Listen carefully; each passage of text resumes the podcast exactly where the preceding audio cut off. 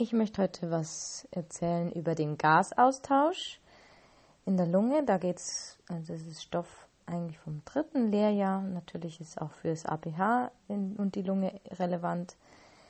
Gasaustausch ist ein, ein wichtiges Thema eben in der Lunge.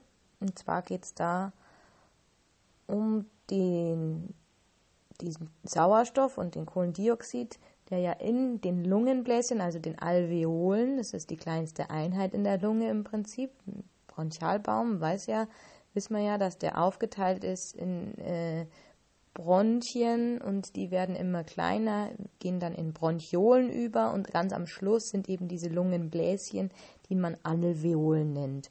Und hier findet jetzt der Gasaustausch eben in der Lunge statt. Da ist die Wand sehr dünn und liegt direkt an den Kapillaren, also den kleinsten Blutgefäßen an. Und da die Wand hier so dünn ist, kann an dieser Stelle der Sauerstoff und der, das Kohlendioxid eben über diese kleine dünne Wand eben hindurch diffundieren, sagt man da, also die da übertreten. Und das geht immer über ein Konzentrationsgefälle. Die Konzentration muss auf der einen Seite anders sein als auf der anderen Seite und dann tauschen sich diese Stoffe aus. Das ist wieder das gleiche wie in, bei Ödemen oder bei wie das Wasser in, der, in den Gefäßen gehalten wird. Im Prinzip geht es immer darum, dass ein Konzentrationsausgleich stattfindet und dass ähm, die, die Stoffe versuchen, dass überall gleich viel Menge vorliegt. Also gleich viel Sauerstoff in der Lunge als auch im Blut soll am Schluss sein.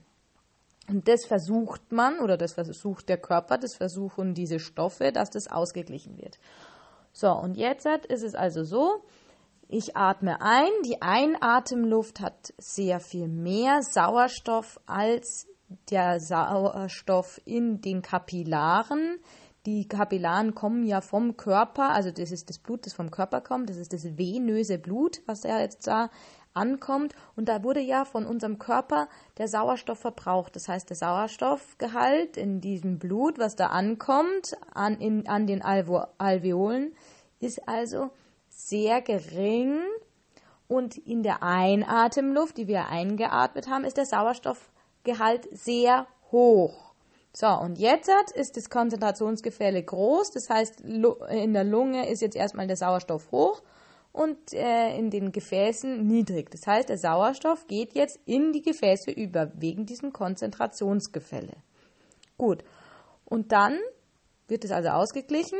Und andersrum ist es genau mit dem Kohlenstoffdioxid. Der Kohlenstoffdioxidgehalt in den Gefäßen ist sehr groß, in der Lunge dagegen eher gering und dann wird auch hier ausgetauscht. Und wenn jetzt ein gewisser Austausch stattgefunden hat, dann ah, ist die Luft in der Lunge äh, weniger Sauerstoff drin und mehr Kohlendioxid und das atme ich dann ab.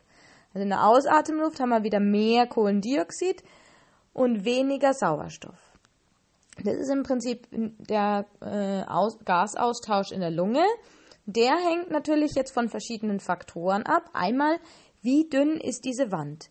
Je dünner diese Wand ist, also diese, ähm, diese Wand zwischen den Alveolen und den Gefäßen, also wenn die Gefäßwand zum Beispiel recht dick wäre, weil jetzt zum Beispiel Ablagerungen drin sind in den Kapillaren, oder auch die Alveolarwand dicker ist aufgrund von einer Erkrankung in der Lunge, dann funktioniert dieser Gasaustausch natürlich deutlich schlechter. Kann man sich vorstellen, weil die Gase viel schlechter durch diese Wand hindurchkommen. Ja? Das heißt, das hat äh, das ist äh, ein Unterschied zwischen der äh, Diffusionsstrecke, also die Diffusionsstrecke, die diese Stoffe überwinden müssen, hängt also mit der Kapillarwanddicke und der Alveolarwanddicke zusammen. So. Und dann liegt es natürlich auch, dieser äh, Gasaustausch hängt auch damit zusammen, wie viele Alveolen wir überhaupt haben.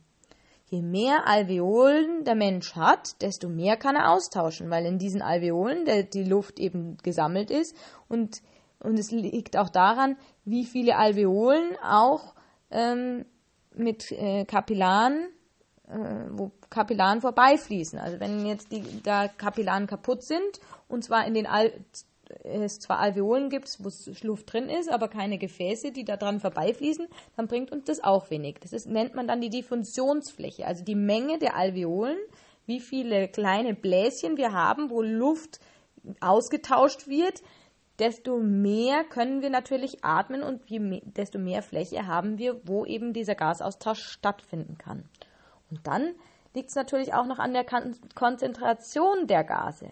Wenn wir jetzt in einem Raum sind, wo jetzt zum Beispiel sehr viele drin sind und atmen, das kennen wir, wenn wir ins Klassenzimmer kommen und da schon sehr viel abgestandene Luft ist, dann ist die Konzentration in diesem Raum von Sauerstoff deutlich geringer und das dann kann auch nicht so viel Gasaustausch stattfinden. Es hilft dann, das Fenster zu öffnen. Dann kann neu, frischer Sauerstoff eben in das Klassenzimmer reingelangen und dann ist die Konzentration von Sauerstoff in diesem Zimmer wieder höher und ich kann besser atmen. So funktioniert das. Genau. Der Sauerstoff wird dann immer an Hämoglobin gebunden im, im, äh, im Körper. Dazu gibt es ja zum Beispiel, es war einmal das Leben, ist ein ganz, sind ganz schöne ähm, auf, äh, Videos von früher. Also ich habe das ganz gern angeschaut, schon als Kind, habe es jetzt auch schon mit meinen Kindern angeschaut.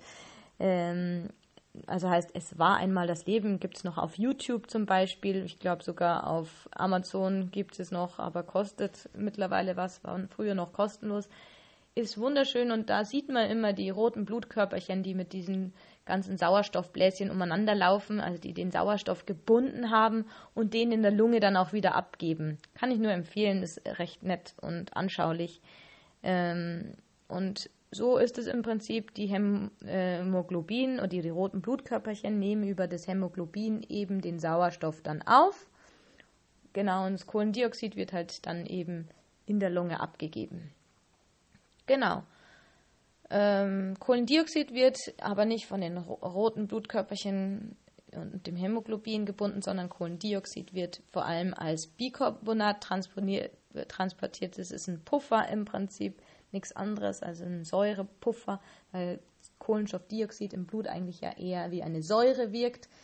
Ähm, und äh, da wird eben dann in, in der Lunge das CO2 dann abgegeben und die Säure verschwindet im Prinzip aus unserem Körper. Man sagt ja auch Kohlensäure, es ist im Prinzip nichts anderes, ja. Gut. Ich hoffe, das habt ihr soweit verstanden. Bei Fragen würde ich natürlich, ich gerne bereit, die zu beantworten. Tschüss.